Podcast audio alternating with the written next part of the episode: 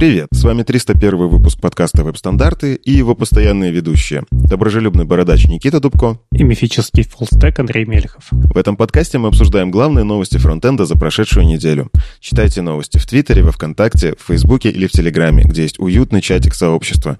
Веб-стандарты выходят при поддержке HTML Академии, и вы тоже можете нас поддержать на Патреоне. Все ссылки в описании. Сегодня у нас в гостях э, Саша Беспоясов. Он интересные статьи пишет в свой блог, и мы решили с ним э, про это поговорить. Но, Саш, расскажи немножко про себя. Привет, спасибо, что позвали. Я разработчик из Drive 2. Написал, переписал тяжеловато. Почему это важно, вы узнаете чуть позже. Сегодня у нас такой выпуск э, интересный. С одной стороны, на самом деле, Вадим где-то вот в радиусе километра от меня есть. Мы на 404 фесте, но он просил очень сильно отпуск в прошлом выпуске. Нам написали в комментариях комментариях, что отпустите Вадима в отпуск. Вот, поэтому я пишусь вот из отеля. А Андрей в Петербурге. Саша, Саша, ты сейчас откуда? Я в Москве сейчас. Из офиса в Москве. Ну, в общем, поговорим немножко про события. У нас тут э, браузеры обновились, про них обязательно э, поговорим. Есть интересные новости про всякое э, перформансное. Возможно, мы обсудим JavaScript, чтобы Андрею скучно не было, ну и обязательно обсудим интересные статьи, которые Саша публикует в свой блог. Не переключайтесь. Что-то у меня включилось какая-то. Прямо сейчас, пока мы записываемся, проходит 404 фест э, в Самаре, э, двухдневный. Э, тут много интересных спикеров, фронтенд секция, мне кажется, огонь. 404 фест обычно выкладывает свои видеозаписи докладов через какое-то время. Ну, можете следить за спикерами, какие они слайды выкладывают, подсматривать. В общем, да, здесь вот и Вадим как раз доклад читал свой вчера, Полина Гуртова, Юлия Миоцен сегодня будет читать читать. Андрей Смирнов, как обычно, про мягкие навыки, тоже обновленный доклад. Ну, в общем, секция клевая, разные. Я прям от себя, наверное, это рек- рекомендую. Фест клевый. Обязательно дождитесь э, видеозаписи. Словно 20 года не было, и вот те люди, которые в 19-м читали, и, и вот снова у нас вернулся офлайн с теми же самыми людьми. Э, да, есть такое ощущение. Спикеры, по большей части, такие люди, которых раньше можно было тоже встретить. Но здесь видно, кстати, что люди действительно изголодались по офлайну, очень много людей. Э, с одной стороны, немножко пугающе, учитывая, что мы последний год живем так, типа, лучше к людям особо не приближаться. С другой стороны, организаторы, опять же, постарались сделать вот эту всю историю covid-free, там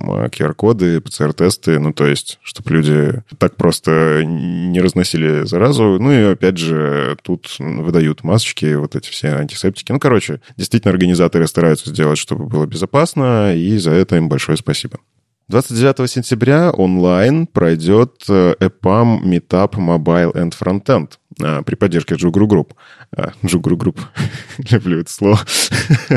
вот. А, во фронтенд секции будут э, доклады. Интересно, что вся власть бэкэндом внезапно. Про искусственный интеллект в браузере, э, новые приключения во фронтенде. Ну и спикеры такие. Алексей Золотых, э, Максим Корсаков, Артур Захреба, Виталий Фридман. Ведут это все Евгений Кот и Антон Зеленский, как я понимаю. В общем, что-то такое прям Э, интересный метап. Вот. Параллельно там еще будет идти мобильная секция, на самом деле, и там тоже можно интересного всякого посмотреть, потому что Flutter, Kotlin, они все-таки такие на стыке технологий, я бы сказал, и можно там условно. Как, как писать на Kotlin для фронтенда, да, или на, на том же Flutter для веба. Вот. Э, в общем, э, можно у них зарегистрироваться. Лайнап интересный. Подключайтесь. А я вообще считаю, что надо объединять уже как-то немножко сообщество фронтенд и mobile, потому что и то, и то для нас является фронтендом. Просто в одном случае мы рисуем в браузер, в другом случае мы рисуем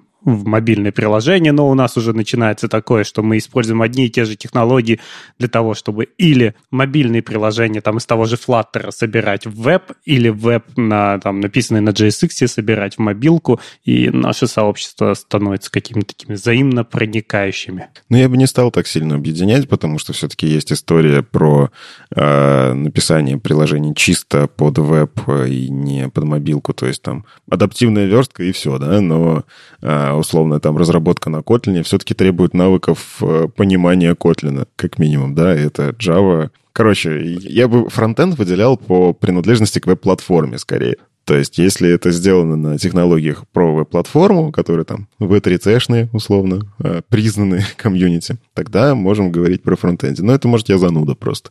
Да, кажется, движемся к тому, что это все так немножко можно объединить. Ну вот, собственно, ребята из EPAM решили сделать рядышком э, две секции, которые mobile и фронтенд, в них есть что-то общее. Посмотрим, к чему это все приведет.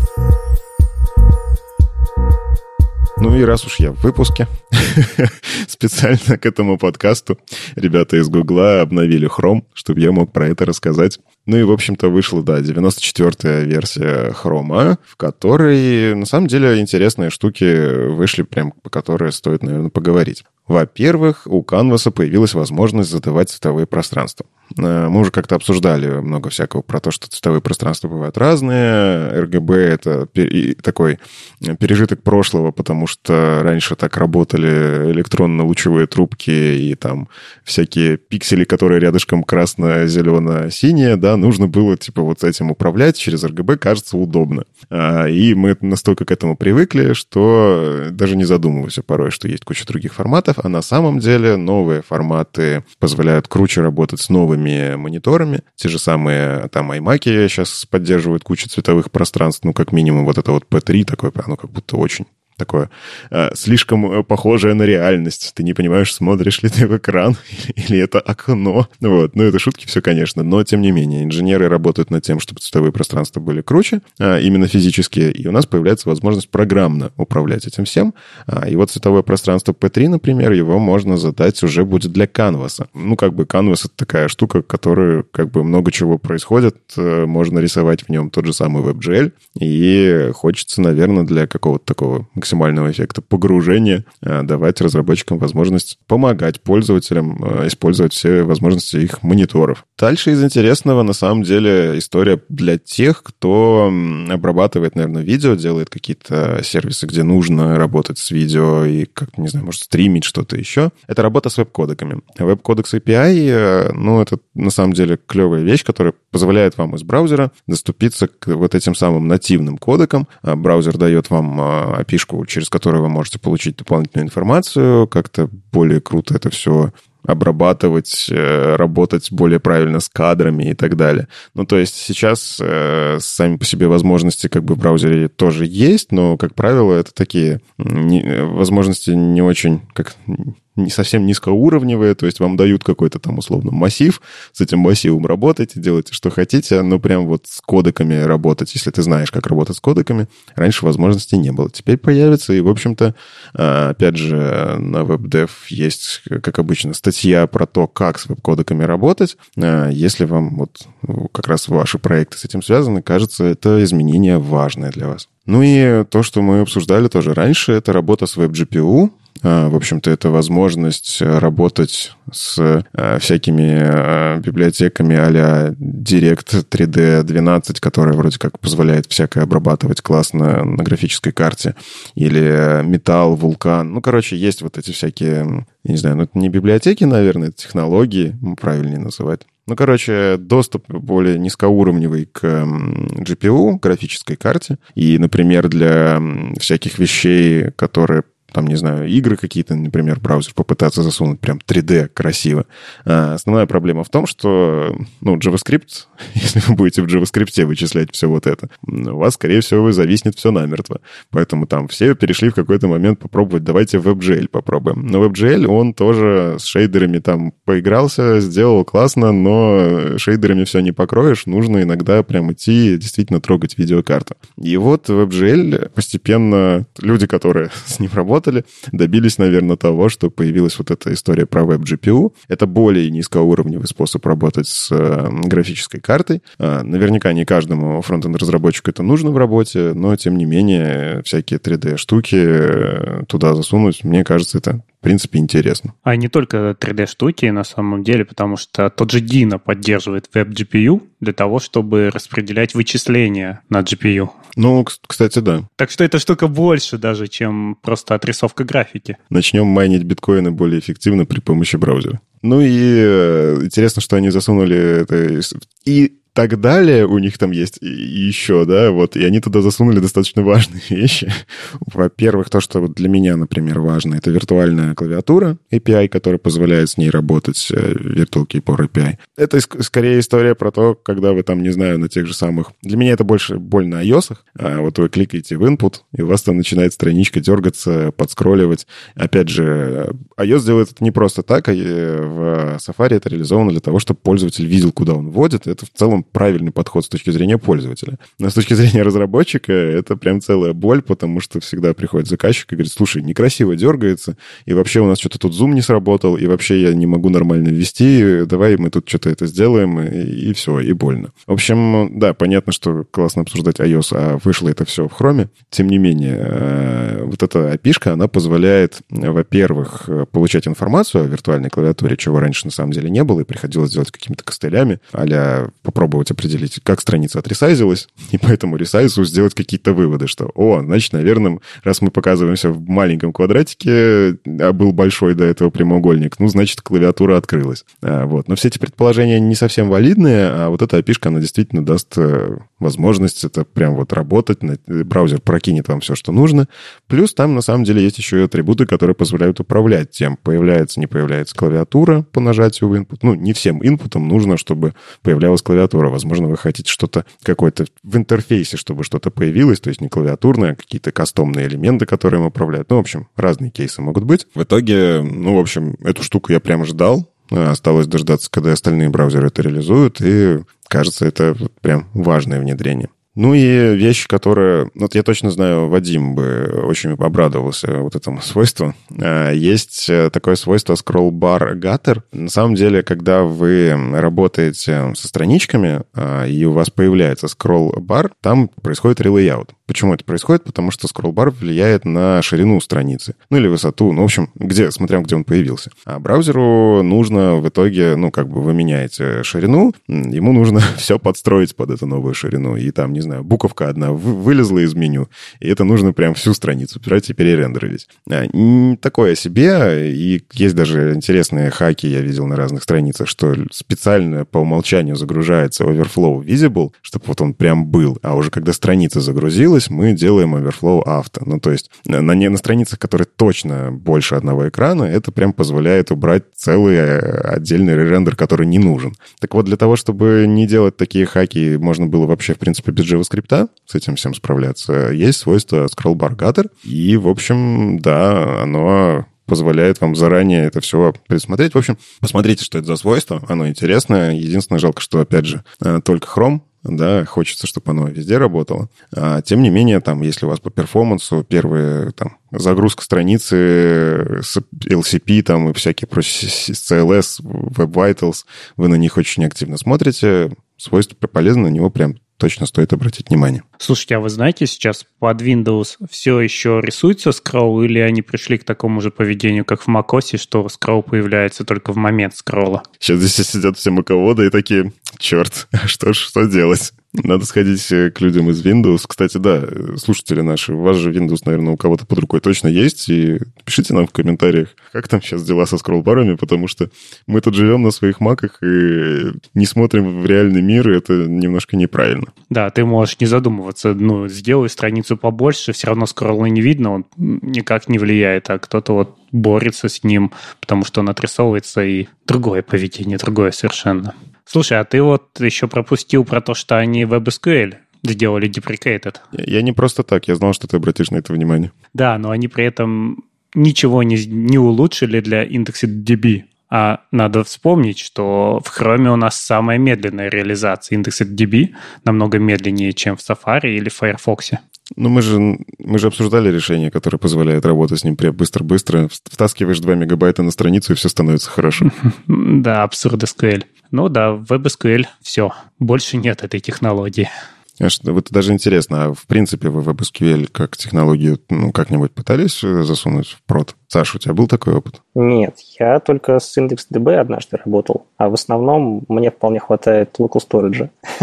Это же чаще важно, когда ты делаешь э, именно сложные приложения, а мы стараемся... Ну, вот, вот в моей практике все-таки всегда есть бэкэнд, где и хранятся данные, и в таком объеме их переносить на фронт не нужно для того, чтобы тебе понадобился аж SQL. Ну, просто интересно, что с самим этим WebSQL изначально браузеры такие, да, мы это сделаем, и Firefox такой, нет, мы это не сделаем. И по факту была же история, что, ну, как будто бы верили и разработчики и браузеров, и сами разработчики, что это может быть полезно, но один браузер сказал, нет, мы это делать не будем, потому что что вы вообще в веб пихаете всякое бэкэндное?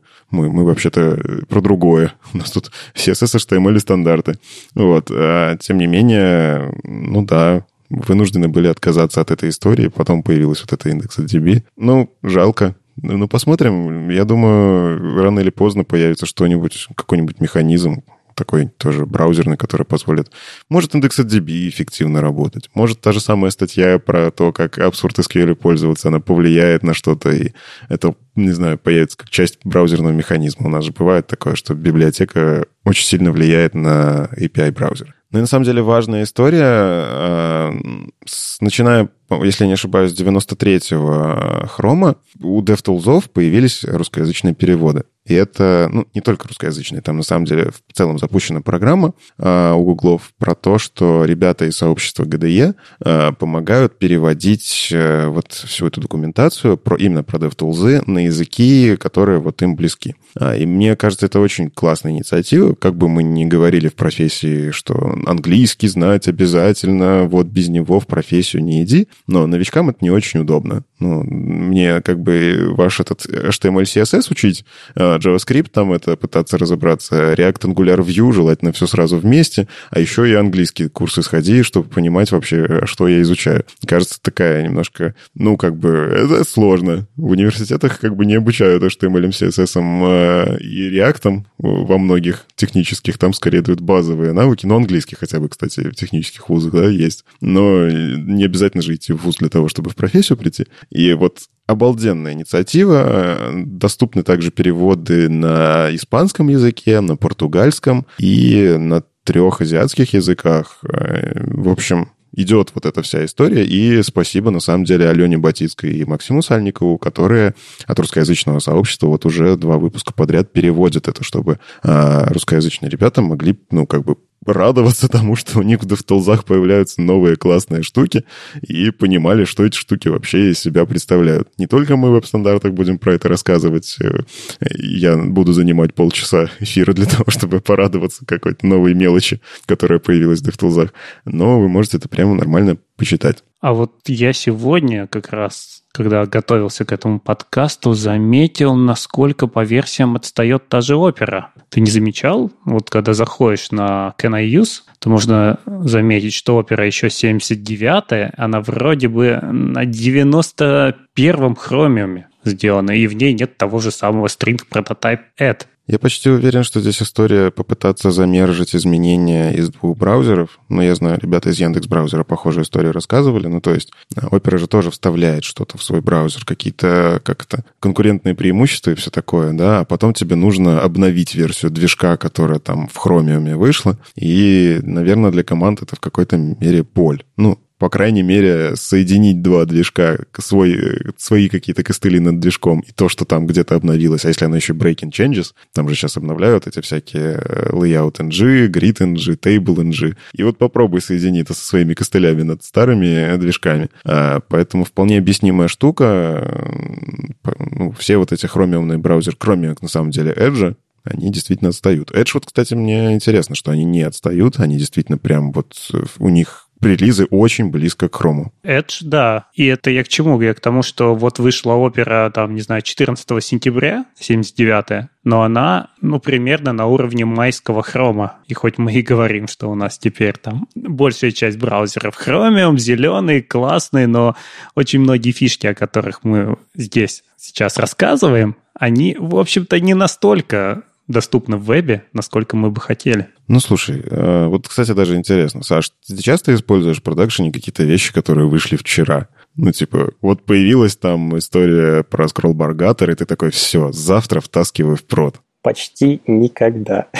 А почему? Я пришел из фриланса когда-то, и для того, чтобы проект считался ну, готовым, нужно было, чтобы он работал чуть ли не там в шестом ИЕ. И у меня вот это вот родовая травма. И если оно не работает в каких-то четырех предыдущих версиях браузера, то я стараюсь либо посмотреть в сторону полифилов, либо посмотреть в сторону каких-то решений, которые точно будут работать. Не во всех проектах это сейчас нужно, да, но в основном поведение по умолчанию у меня это посмотреть, точно оно работает или нет. А всякие экспериментальные штуки я стараюсь пробовать, ну, так, по фану, в каких-нибудь песочницах или просто на выходных там поковыряться. А, про скроллбар Гаттера я, кстати, услышал только сейчас, поэтому, думаю, знаю, чем буду заниматься остальные полдня. Ну, а как же история про прогрессивное улучшение? Ну, в целом, ты, если добавляешь тот же самый scrollbar gutter сейчас в CSS, у тебя в IE6 ничего не сломается. Он, как обычно, сделает вид, что он не понимает, о чем ты говоришь. Та же самая история, там какие-то HTML-теги появляются, там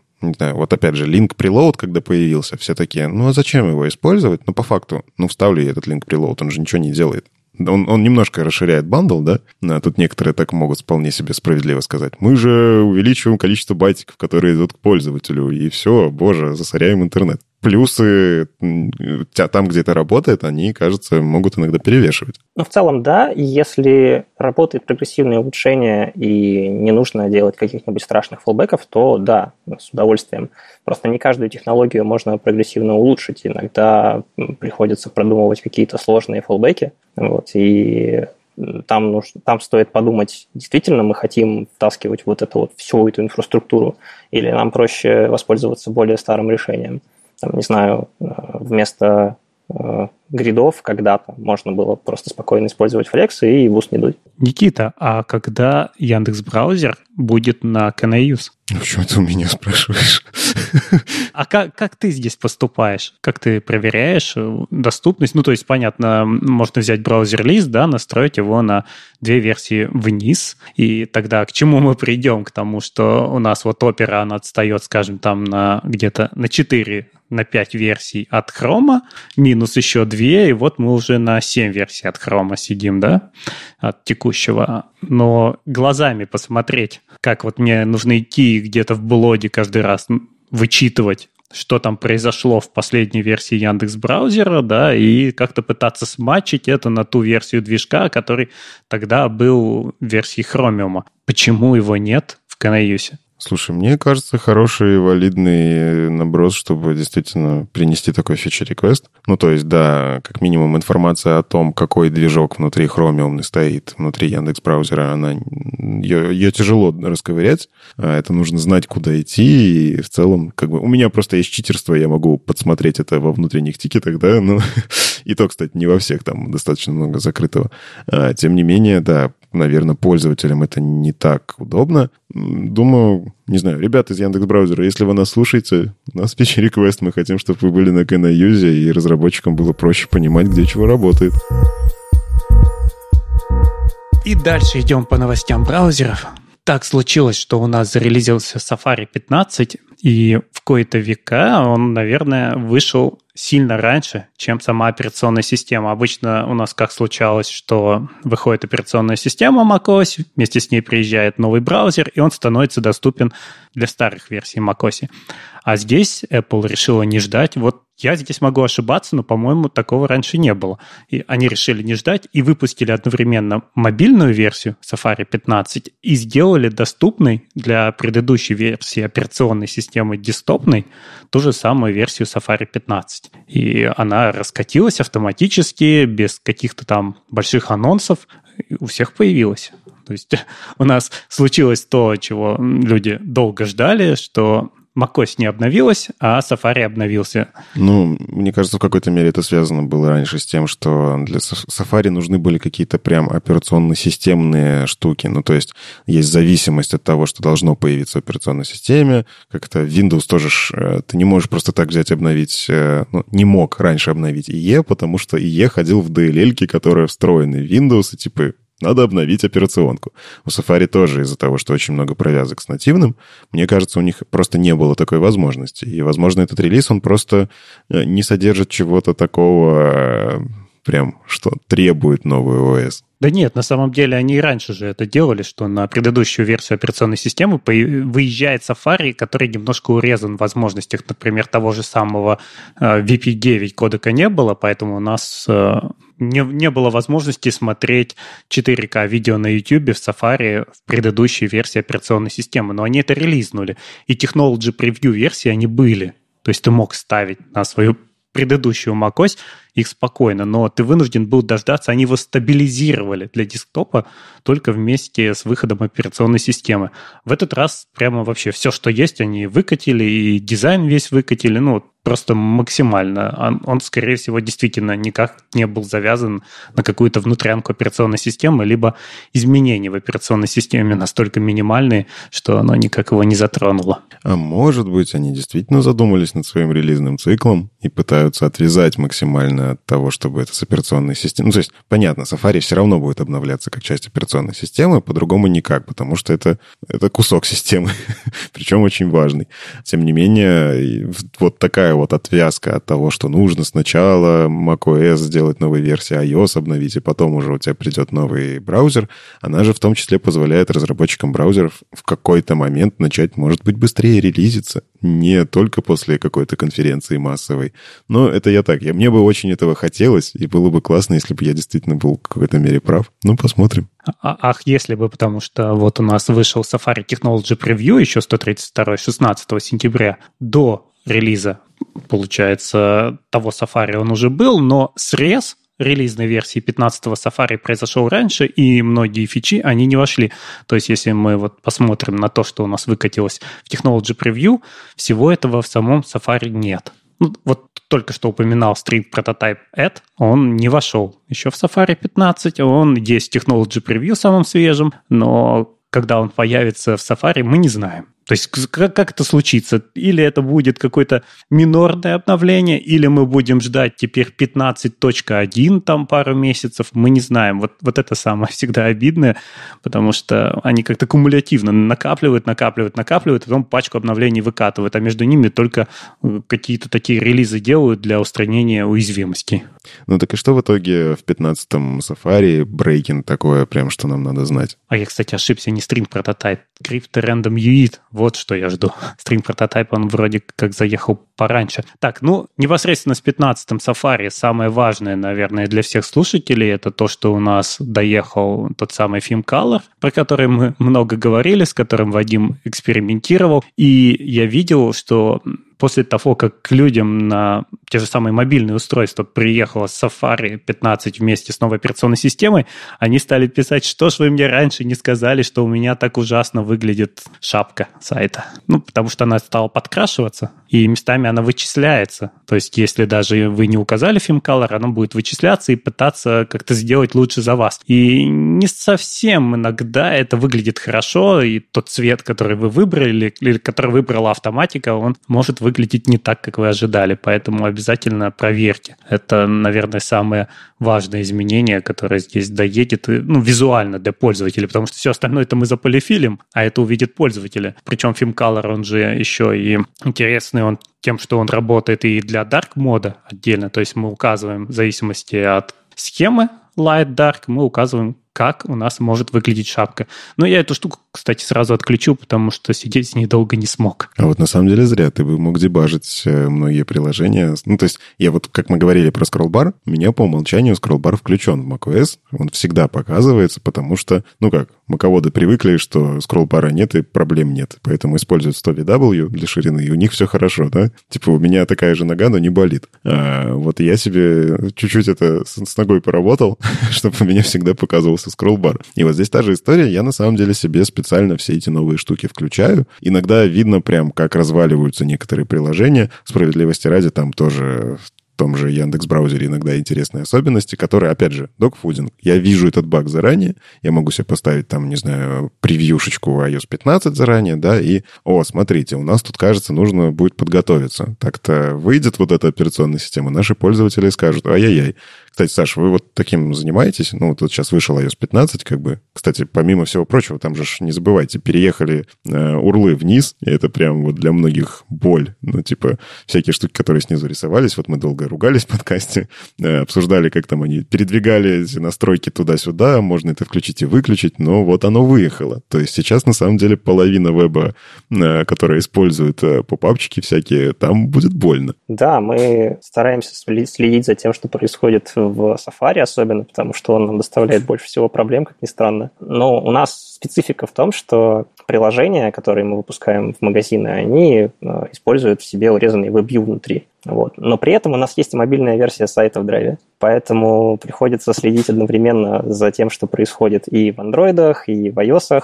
и готовиться к этому. Ну и кроме драйва у нас еще, ну, у меня э, всякие сторонние проекты есть, и там тоже иногда случается, что э, Theme Color, вот, например, тот же самый, он вычисляет цвет для того же тяжеловато, как-то странновато. Вот. И вместо темного фона что было бы логично, он ставит оранжевый, потому что у нас, видимо, он используется в иконочке. И получается такая полосатая история, сверху оранжевая, потом, потом идет черная, потом снова оранжевая. Все это выглядит не очень красиво. Поэтому, да, приходится следить и править по горячим следам. А ты это правишь еще до того, как iOS 15 выходит? Ну, типа вот э, мы знаем, что придет, сломается все в сентябре. Надо когда начинать готовиться к этому? От проекта зависит. В тяжеловате я стараюсь это делать когда есть время. На работе мы стараемся делать это все заранее, ну, потому что будет очень неприятно и пользователям, и нам самим читать отзывы пользователей, которым приехали обновления браузеров, и там все работает не очень красиво. Обычно мы стараемся следить за новостями, и когда появляются какие-то вот подобные штуки, накатывать либо беты, либо просто думать, как это можно исправить заранее. Из важного, что не заехало, это Авив, которого многие ждали. Он так у нас и не появился, и теперь неизвестно, когда появится, возможно, через год. Э, тут, наверное, связано с тем, что и поддержку AV1 ну, или AV1, они аппаратную поддержку не сделали. То есть сейчас у нас появилась VP9 аппаратная, и она работает хорошо, получается, у вас э, там тот же самый iPad меньше садится, когда вы смотрите фильм, а поддержка аппаратная, и все это декодируется на уровне ядра э, процессора, а не как-то там программно.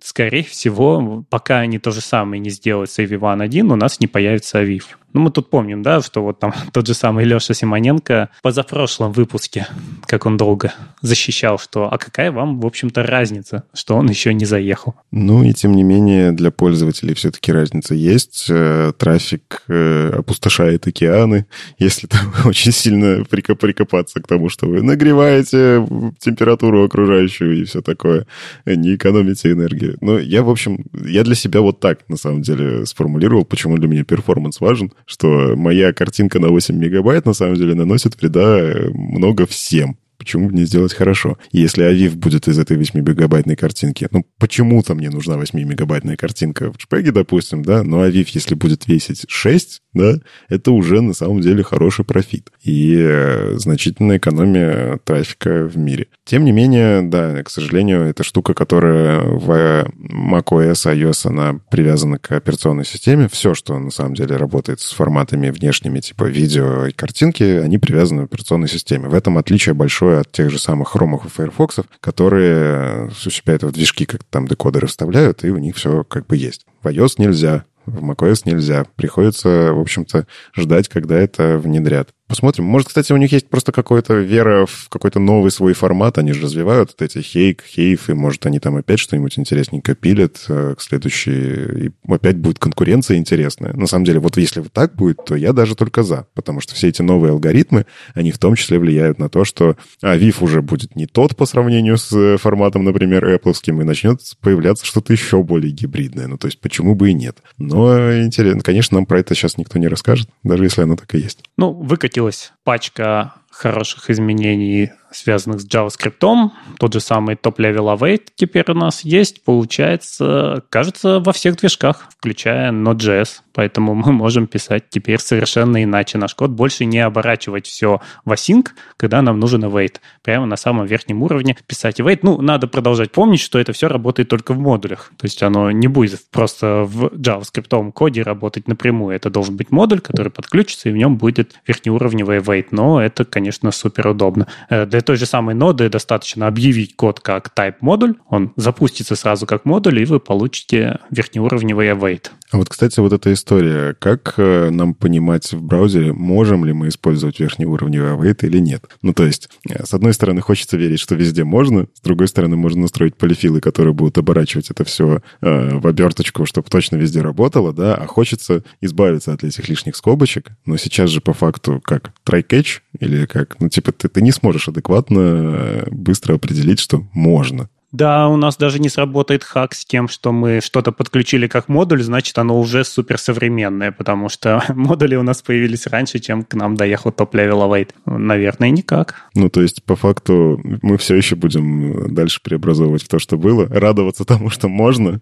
Ну как, меня это радует лично для того, чтобы демки писать э, и сразу в браузере, в консоли. Для меня это прям э, киллер-фича. То есть, мне надоело писать эти функции обертки из э, старых времен, которые мы писали писали черт знает сколько времени, чтобы, там, не знаю, логику спрятать функцию, а теперь мы это делаем для того, чтобы, черт побери, await вызвать, да? Это не совсем правильно для тех же самых демок. Но для продакшена, к сожалению, вот я пока что не знаю, как так сделать, чтобы скрипты... Ну, то есть можно, например, не знаю, э, бахнуть JavaScript, который упадет, и ты такой, ага, тогда иду загружать другие файлы. Но это не, тоже неправильно. Мне нужен JavaScript здесь и сейчас. Мне нужно, чтобы он прям выполнился максимально быстро. Ну, короче, вот интересно. Ну, слушай, Никит, мы еще никуда никуда от бандлеров не убежали, и мы можем продолжать разрабатывать в режиме модулей. Как только оно едет в прод, оно все равно бандлится, оно все равно транспайлится, и туда, конечно, поедет все с максимальной поддержкой. Но хотя бы в режиме разработки наши модули уже будут работать адекватно. Мы сможем их напрямую импортить и ничего не делать с ними дополнительного.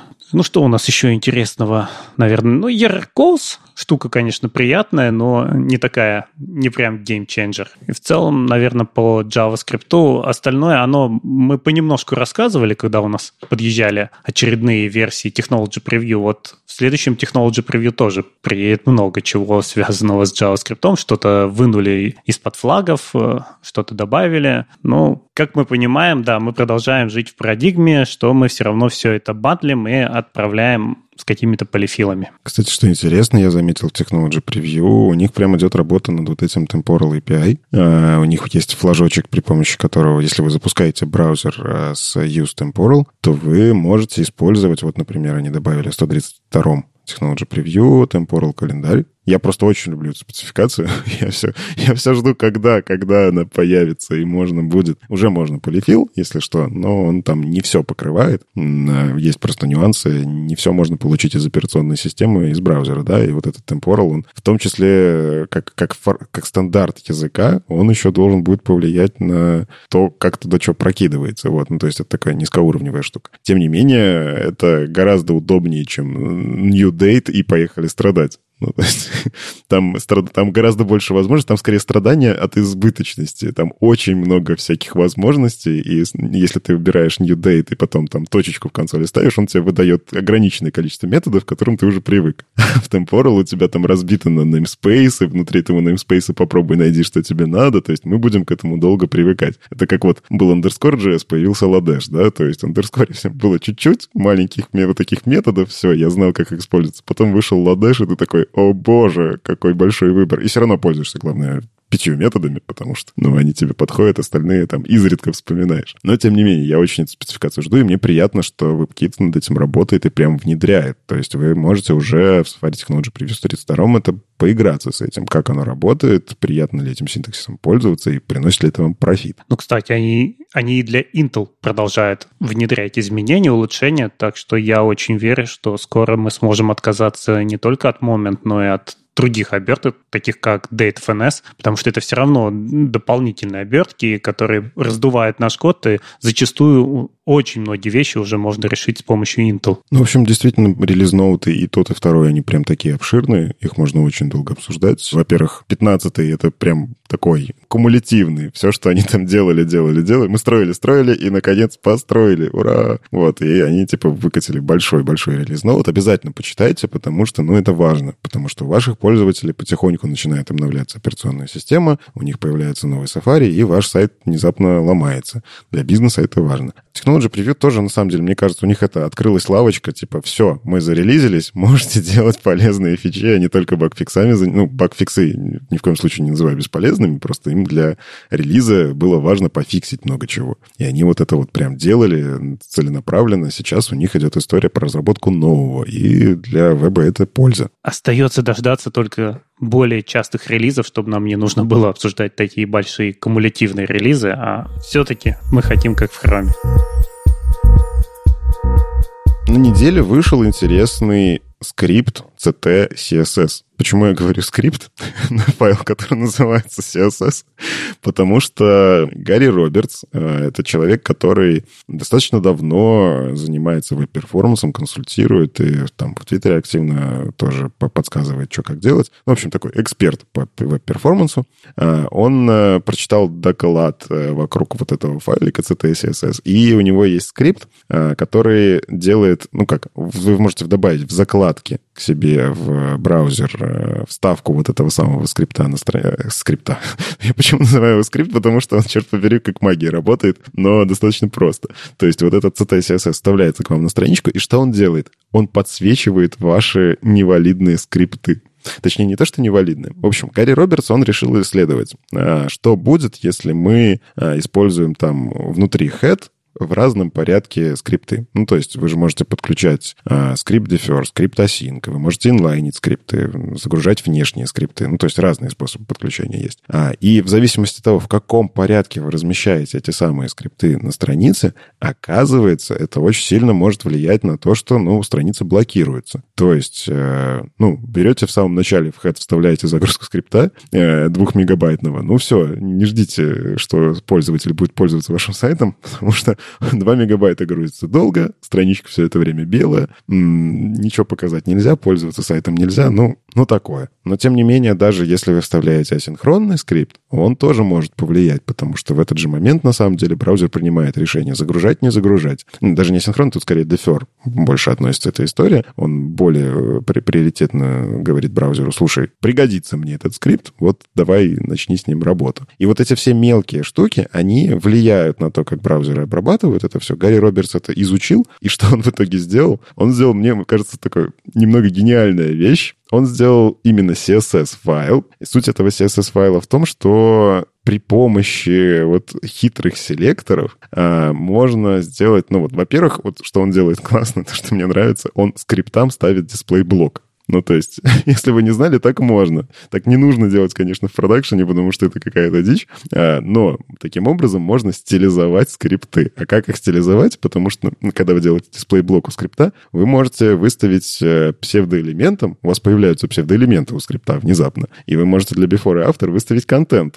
А этот контент уже можно там, не знаю, рамочками обводить и так далее. Я вот когда с докладом про рисование в CSS катался, я вот такие штуки рассказывал, что можно head делать, title можно делать, блоком. Но я даже тогда не думал, что можно скрипты вот так издеваться над браузером. Вот. Это на самом деле вполне себе валидное поведение. И используя эту особенность, э, Гарри Робертс что делает? Он собирает э, такие вот снипеты, такие селекторы, по которым можно понять, что, например, кстати, тут не только скриптов касается, он в том числе э, на линк триггерится, который там э, загружает стили. То есть real style sheet, если он видит, он тоже с этим по-особому работает. CSS так-то тоже блокирующий. Если у вас э, там несколько подряд идущих блокирующих CSS, это не круто. Даже если у вас и настроен там какой-нибудь HTTP 2, это все равно не очень. Лучше бандлить. И вот что он делает? Он, например, пишет какой-нибудь, не знаю, э, если видит head script src, то есть это внешний запрос. А у него не стоит async, у него не стоит defer, у него не стоит модуль. И после этого скрипта идет title, это плохо, потому что браузер начинает грузить э, сначала вот этот самый скрипт, э, причем блокируя, и title у вас не покажется на странице, и все это время будет какая-то ерунда написана у пользователя в табике. Ну, не круто. Значит, title нужно поднимать выше. Там та же самая история с какими-нибудь использованием одновременно async и defer. Ну, то есть мы же можем эти атрибуты одновременно написать, но браузер в этот момент, он скажет, Чего? Не делай так. Лучше добавь defer, например. Ну и вот всякие такие классно, что он на самом деле пишет подсказки. То есть вы просто нажимаете на закладочку. Я прошелся по интернету с, эти, с этой закладочкой, понажимал. У меня не было ни одного сайта, на котором у меня не появился ни одного ворнинга. Ну, то есть всегда как минимум есть какие-нибудь, не знаю, аналитики, э, которые ты подключаешь, и эти аналитики, как правило, мешают немножко загрузке страницы, и вот этот CSS, он это подсвечивает. Ну, типа, подключено не очень эффективно. Ты ходил на сайт нашего подкаста? Кстати, нет. А там что, все зелененькое? Ну, я не знаю. Сейчас, подожди. Так, надо подождать немножко. Заходим просто на веб-стандарты. А на веб-стандартах есть блокирующие стили на самом деле. Ну, то есть э, нам есть что поправить. А, а вот если зайдем на страничку с подкастом, а, тоже запускаем, и там тоже блокирующие стили. Кстати, да, у нас всего одна ошибка. Стоит заметить, что неплохо так настроили, потому что на крупных ресурсах там просто у меня вся страница забита этими вордингами. Э, вот. Э, ну, в общем, мы, мы неплохо поработали. Тем не менее, короче, я обязательно вам советую не просто поставить эту штуку и периодически ее включать, но и почитать, как это сделано. Потому что э, некоторые считают, что CSS, он же зачем, он там только кнопочки рисовать. Да вот, можно вот такие вот офигенные вещи дебажить прям вашу страницу при помощи того, как вы расположили селекторы. Это вот такой даже интересный линтер, наверное. Если бы реально можно было настроить вот линтер, который этот CTS CSS использовал, я бы его, наверное, даже подключил. Саш, тебе вот такой инструмент был бы полезен? Да, это просто офигенная штука, и мне еще отдельно нравится название, потому что CT-scan для секции head очень, очень остроумно. Да, это вот как раз отсылка к компьютерной томографии. Юмор как раз-таки в том, что, да, head — это же голова, да, и все с юморком. Ну ладно, Саша, для чего мы тебя позвали-то? Ты любишь писать статьи, статьи про разные интересные темы. Я помню, у тебя была статья про TDD, если не ошибаюсь. Да, вот. А недавно, опять же, ты читал доклад по чистой архитектуре на подлодке. Frontend Crew, да, наверное? И оформил дальше его как статью, развернув это все, превратив в хороший текст. Я, кстати, люблю такое тоже, что когда читаешь доклад, понимаешь, что все, что ты хотел рассказать в доклад, не влезло, и как текст это будет даже полезнее, потому что оно хотя бы будет гуглиться. Все-таки у нас пока видео с докладов так хорошо не индексируются, как статьи. Опять же, есть люди, вот я, честно, люблю читать статью, особенно если это какая-то сложная, большая тема, и я лучше вдумчиво почитаю, долго посмотрю на картинку, а не буду смотреть, как слайды переключаются. Но есть кто наоборот. Любит, чтобы ему сжато, там, за 40 минут рассказали, и, возможно, вот Никита поднимает руку. Ты любишь доклада. Не, и именно поэтому ты записываешь видосы на YouTube. Ты очень любишь статьи, которые индексируются, и объясняешь все видосами. Ну, писать статьи и читать статьи разные, разные вещи все-таки. Я поэтому стараюсь то, что я видео делаю, делать очень маленькие вокруг одной маленькой темы, и в основном это лайфкодинг. Ну, давайте вот разберем, как это сделать, потому что написать статью одно, а сделать это рабочим, это другой вопрос. А вот как раз я отошел от того, чтобы просто рассказывать в течение там получаса по какой-то теме, не предоставляя никаких примеров, ну и так далее. Ну ладно, непосредственно к статье. Статья-то про интересную вещь. Чистая архитектура во фронтенде. То есть это отсылка к дяде Бобу, к его Clean Architecture, то есть чистая архитектура. И вот этот вопрос, который мучает на самом деле многих. Как можно это все затащить во фронтенд и нужно ли? Нам статья должна раскрыть этот вопрос, да, Саша? Да, и я сразу скажу, что в ней есть несколько оговорочек. Ну, типа, это не, нужно не для каждого проекта, это вся статья это даже не просто отсылка, это скорее переосмысление, наверное. Ну, то есть э, попытка применить те полезные вещи из чистой архитектуры Мартина, которые я когда-то там вычитал, к фронтенду, потому что у нас все-таки специфика э, работы немножко другая. Ну, у нас как минимум композиция больше функциональная, чем, чем объектная, и там, например, основные законы и то, как работает ООП к фронтенду не всегда применимо. Ну и в целом, да, скорее попытка именно переосмыслить и подружить все вот эти полезные штуки, которые есть с фронтендом. Но разве фронтенд это не часть приложения. То есть вот когда мы говорим о чистой архитектуре приложения, то мы обычно рассматриваем его в совокупности. От бэкэнда до фронтенда у нас есть база данных, которая стоит на бэкэнде. Соответственно, у нас есть источник данных. И у нас чаще всего есть бизнес-логика, которая не выезжает из бэкэнда. И вот здесь э, получается, что мы применяем ту же самую концепцию, но только к части приложения. Вот к вам вопрос, на самом деле, господа архитекторы. Смотрите, а нас же как бы слушают ребята, которые в том числе только пришли в профессию, да, и там HTML, CSS верстают. А что такое архитектура? Зачем она вообще нужна как таковая? Ну, то есть, это что, я подпорки какие-то ставлю в коде, как это у нас делают в строительстве или, или что? Ну, это сложный вопрос. Ну, архитектура целом, наверное, это набор ограничений, которые позволяют потом писать код с э, меньшими затратами на его поддержку я бы не сказал, что знаю какого-то четкого и точного определения архитектуры, потому что когда вот мы на подлодке проводили эту неделю а, архитектуры, каждый доклад начинался с определения, и все определения были разными абсолютно.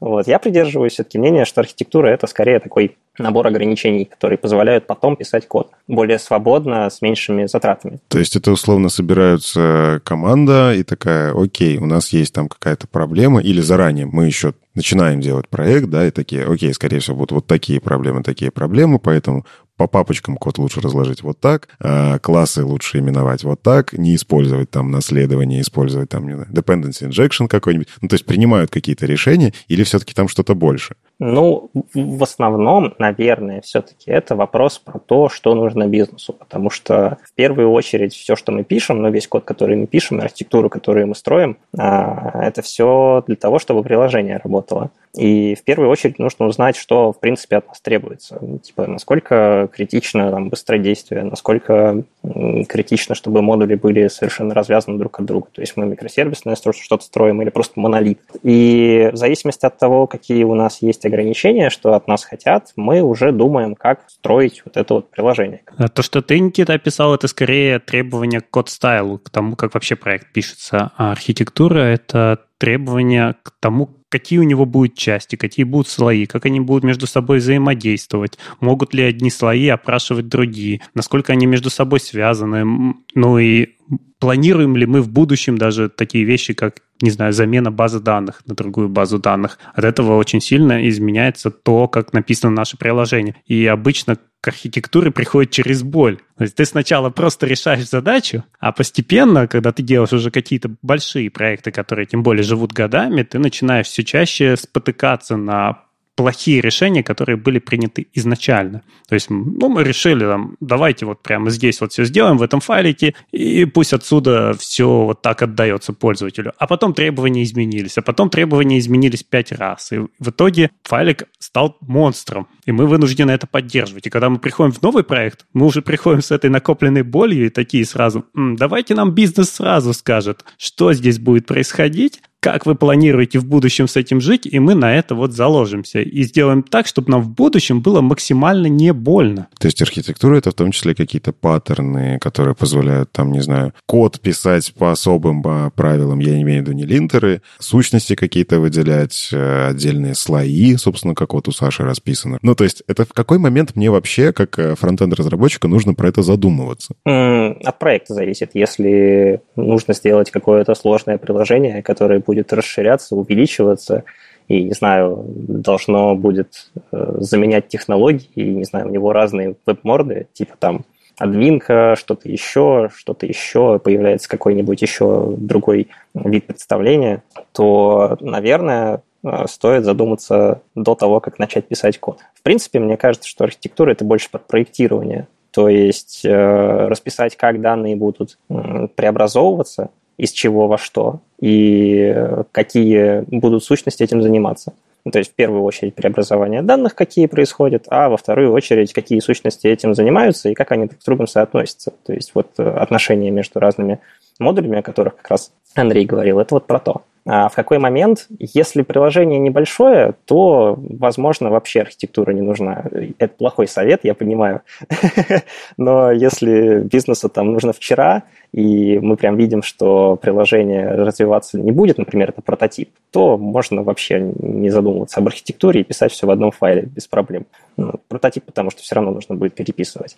А если это какая-то задача, у которой есть, скажем, область действия, в которой мы определили всякие ограничения, в которой мы определили, как она будет развиваться, и мы точно знаем, что нужно будет делать дальше. Точнее, как, не точно знаем, что нужно будет делать дальше, а предполагаем, что можно будет делать дальше и нужно, то мы сможем заранее продумать, выстроить код таким образом, чтобы потом не было больно его поддерживать и дописывать, и расширять. Ну, даже если вот самый простой пример React. Если мы просто писали компоненты, закидывая в них все, что есть, вот это отсутствие архитектуры. Когда мы стали задумываться о том, что у нас могут быть глупые и умные компоненты, или, иначе говоря, презентеры, интеракторы, то вот у нас уже появилась архитектура. Потом мы задумались, а давай-ка у нас компонент сам не будет ходить напрямую, фетчить данные, а через что-то их заберет. Это следующий шаг в архитектуре. И вот у нас уже архитектура появляется на фронтенде даже в не очень сложных приложениях. Просто мы начинаем понимать, что нам так проще. Мы когда заходим в компонент, мы сразу понимаем, что он делает. В нем нет миллион странной логики, а вот этот компонент отображает, ну, отвечает даже только за то, что он что-то делает с UI. Там рисует кнопку, кнопку, скрывает кнопку,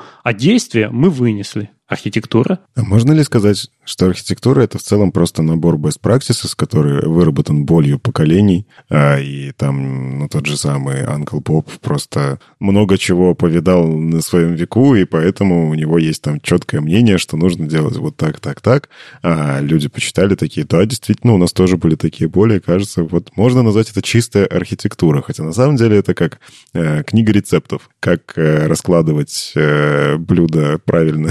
Не знаю, в какой последовательности закладывать э, и что готовить. Это не совсем так. Чистая архитектура он называет один из подходов, который он сам предложил. То есть он взял слоистую архитектуру, сказал, что в отличие, там, вот если мы возьмем там просто DDD, у нас в центре будет все-таки база данных, а здесь он сказал, в центре у нас только бизнес-логика, и расписал эти слои, и назвал это чистой архитектурой. Там есть миллион названий. Та же самая гексагональная архитектура или архитектура портов и адаптеров. Это тоже, в общем-то, почти та же самая чистая архитектура. И мы можем придумать другую и назвать ее иначе. Но так как дядя Боб писал вот эти все книги со словом «чистое», чистый код, потом, ну, кроме чистой архитектуры, у него я забыл, как именно про программиста, но в английском оно тоже, по-моему, строилось через clean. Ну и, соответственно, вот он по цепочке и назвал чистой архитектурой. Кстати, есть уже еще одно альтернативное название – Explicit Architecture. Его использует Герберт Операция. Я как раз на него ссылаюсь в своей статье, потому что у него есть офигенный большой цикл про архитектуру. Он как раз упоминает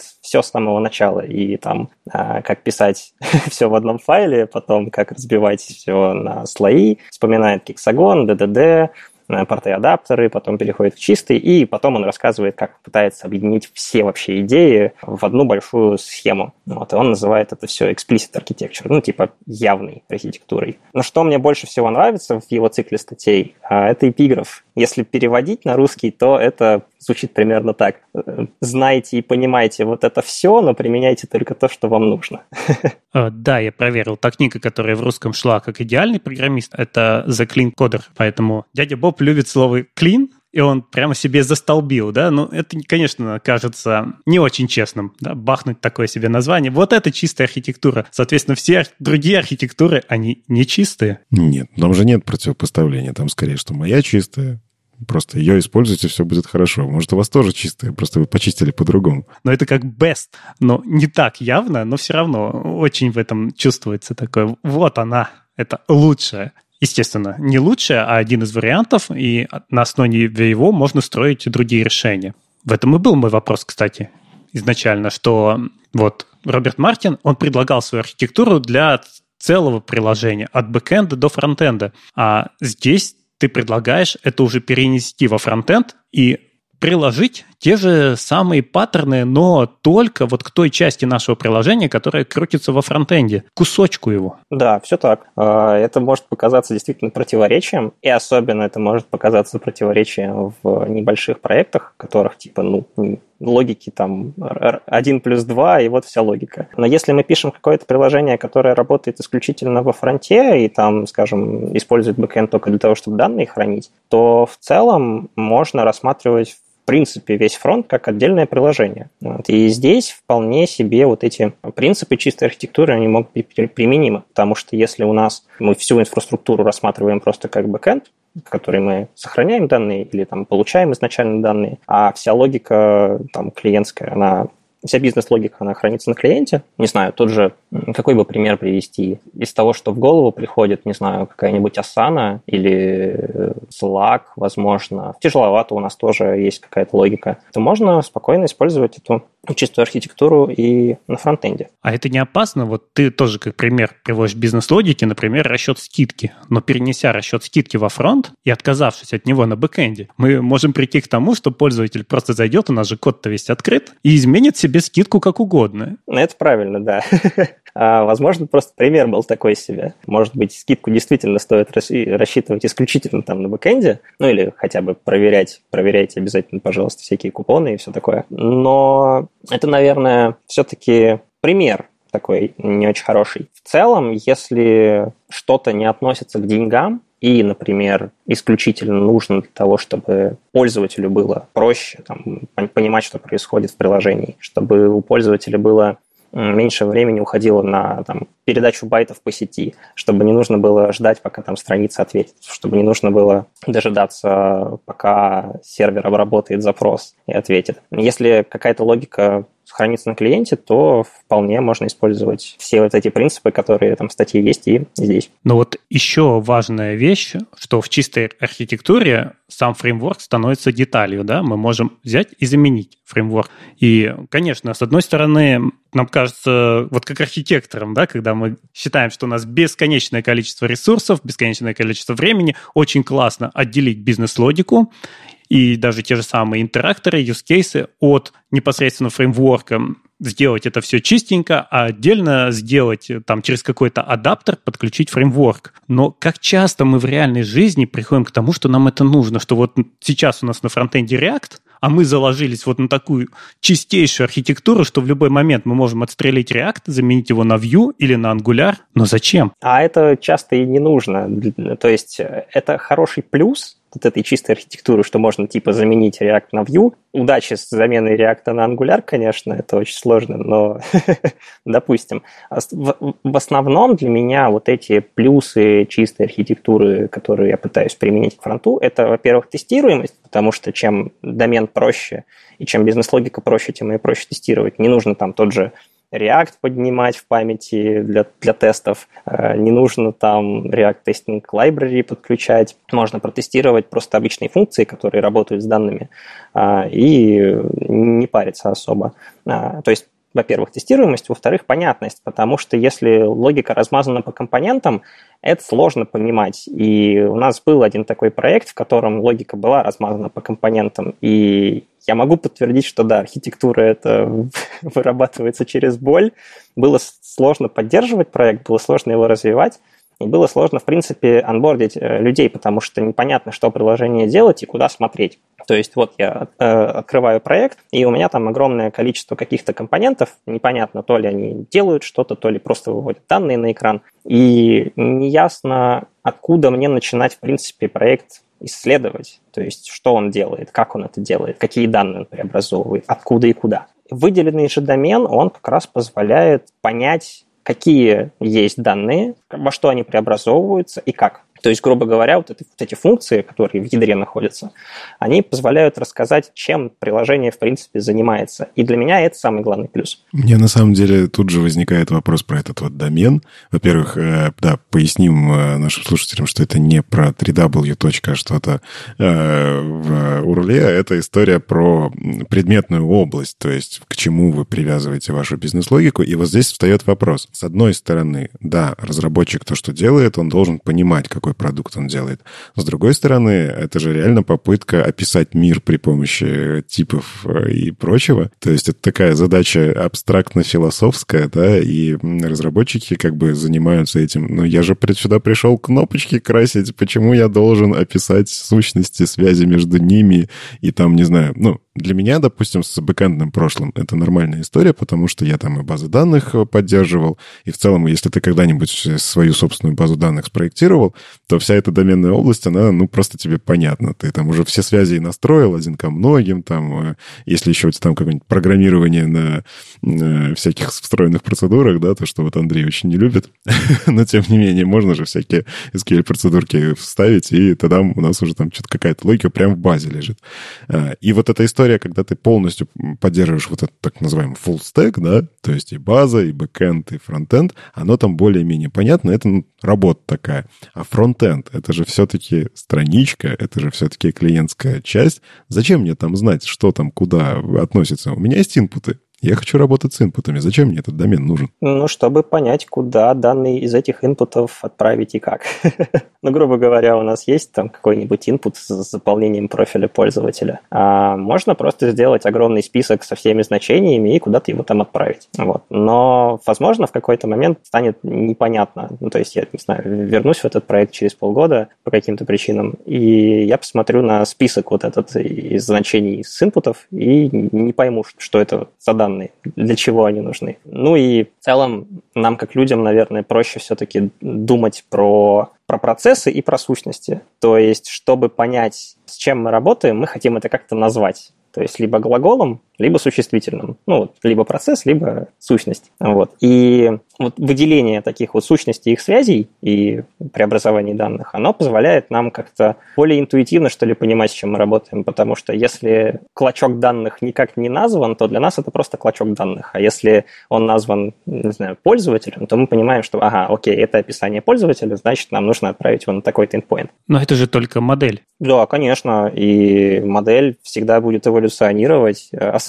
если у нас будет меняться э, сама предметная область как-то. Ну, то есть в архитектуре, когда мы типа что-то там проектируем, нельзя считать, что мы спроектируем один раз, и все будет замечательно, потому что такого не, так не бывает. Мы спроектируем, потом будем перепроектировать, потом будем что-то добавлять, потом узнаем, что все неправильно, и перепишем. А, это, ну, типа такой обычный э, стандартный процесс разработки. Ну, перепишем, может быть, и нет, все-таки хочется, чтобы не доходило до такого. Но расширение, добавление функциональности, какое-то изменение потому что мы изначально не знали всех данных, например, из предметной, из предметной области. Это довольно стандартная история. Мне кажется, один из самых сложных вопросов – это где проходит граница между UI-логикой, которая остается в компоненте, и бизнес-логикой, которая уходит в домен. Ну, то есть простая вот, казалось бы, задача, когда к вам приходит бизнес и говорит, я хочу, чтобы у наших привилегированных пользователей всегда стояла скидка, и их имена были подкрашены синим. И ты начинаешь думать, так, ну вот явно о том, что привилегированным пользователям дается скидка, это бизнес-логика, потому что так работает наш бизнес. А подкрашивание синим, когда у них есть признак, это UI-логика. Значит, мне это надо разорвать и одно увести в домен, второе оставить в компоненте. И вот здесь уже, да, возникает уже вот эта вот архитектура и предметная область, и бизнес-логика как таковая.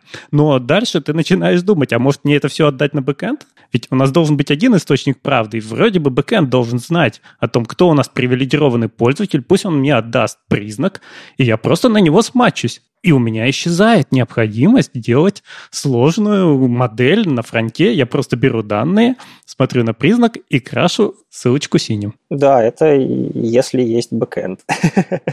Просто иногда бывает так, что бэкэнда либо нет, либо он просто, не знаю, отдает какие-то данные, и там нет возможности добавить признаков, или нет возможности расширить API, или мы работаем вообще с каким-то сторонним API, которое никак к нашему проекту не относится. Один из примеров, опять-таки, наверное, я уже замучился этим примером, но это тяжеловато. У нас бэкэнда нет. Э, изначально потому, что мы не хотели заморачиваться с лицензиями и privacy policy при публикации приложения. Мы хотели, чтобы все данные хранились на телефонах пользователей, чтобы нам не нужно было об этом, думать. Вот. И с тех пор так оно и есть. И И у нас вся логика, она находится прямо внутри фронтендового приложения. Собственно, чтобы не путаться, как, как это должно работать, и чтобы можно было это хоть как-то поддерживать, пришлось однажды его переписать. И когда я его переписывал, я сразу начал думать, какие а, данные будут, как пользователи с ними будут взаимодействовать, как они их будут преобразовывать.